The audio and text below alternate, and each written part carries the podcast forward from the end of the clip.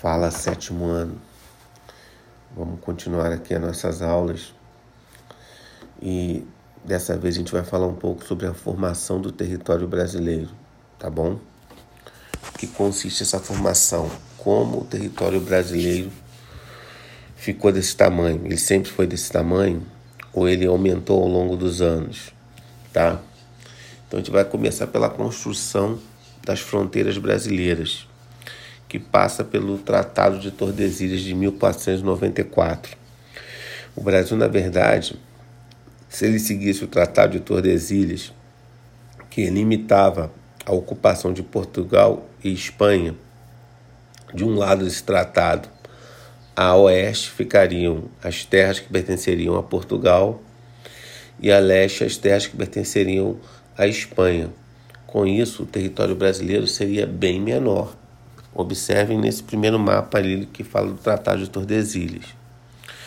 Com a criação desse tratado, os portugueses vão estabelecer a sua exploração na porção oeste ou ocidental da América do Sul.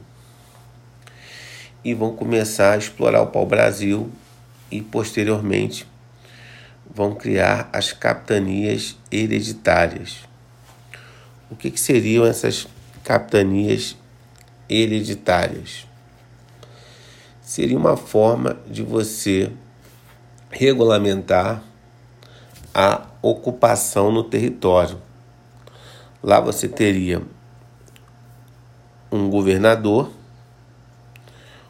que seria o donatário, e essas capitanias seriam hereditárias porque era passada de pai para filho tá certo? E esse governador, ele tomaria conta dessa capitania, tá certo?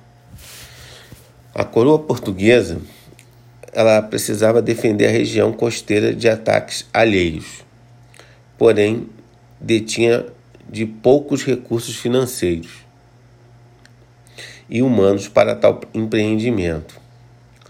A solução encontrada foi transferir essa empreitada para as mãos da iniciativa privada. Em 1534, o rei de Portugal decidiu repartir o Brasil em 15 lotes, chamadas as capitanias hereditárias, que iam do litoral até o limite estipulado pelo Tratado de Tordesilhas. Beleza?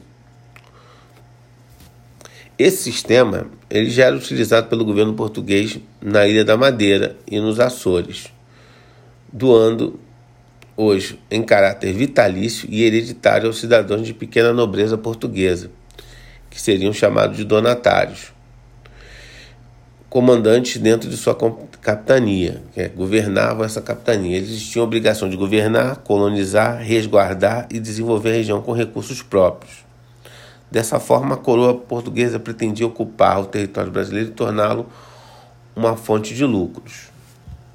Tá certo? Aí embaixo tem um mapa chamado O Bandeirismo no Brasil. Esse mapa fala dos bandeirantes, tá? Ou os bandeiras, ou o sertanismo minerador, tá? Como funcionava? Os, os bandeiras, ou, ou bandeirismo, ou sertanismo minerador partiam da vila de São Paulo e tinham o objetivo de procurar ouro e pedras preciosas. Ocorreram ainda bandeiras contratadas por donatários que partiam de Salvador, Olinda e Recife para combater e submeter à escravidão os indígenas que se opunham à conquista do interior. Além de ter a missão de capturar negros escravizados que tinham fugido das plantações e destruir quilombos. O que, são quilombos? Povoações de escravos fugidos que se reuniam em determinado lugar. Essa ação recebeu o nome de bandeirismo ou sertanismo de contrato, tá certo? O que acontece? Esses bandeirismos ou bandeirantes ou sertanismo iam para o interior em busca de, como eu falei ali, pedras preciosas, escravos fugidos é, indígenas para serem escravizados, só que eles ultrapassavam a linha do Tratado de Tordesilhas. Com isso, começaram a se criar vilas além do Tratado de Tordesilhas, em terras espanholas. Como era uma linha imaginária, começou a se criar vilas que depois se transformaram em cidades brasileiras, que na verdade nesse momento ainda era de Portugal, e o Brasil começou a crescer além do Tratado de Tordesilhas por causa principalmente desse bandeirismo ou sertanismo que ocorreu no interior do Brasil. Tá certo? Então foi a partir daí que o território brasileiro começou a crescer, a aumentar, porque criaram cidades fora do, do limite entre Portugal e Espanha. Tá bom? Aí temos quatro perguntas para vocês fazerem, ok? Um abraço a todos.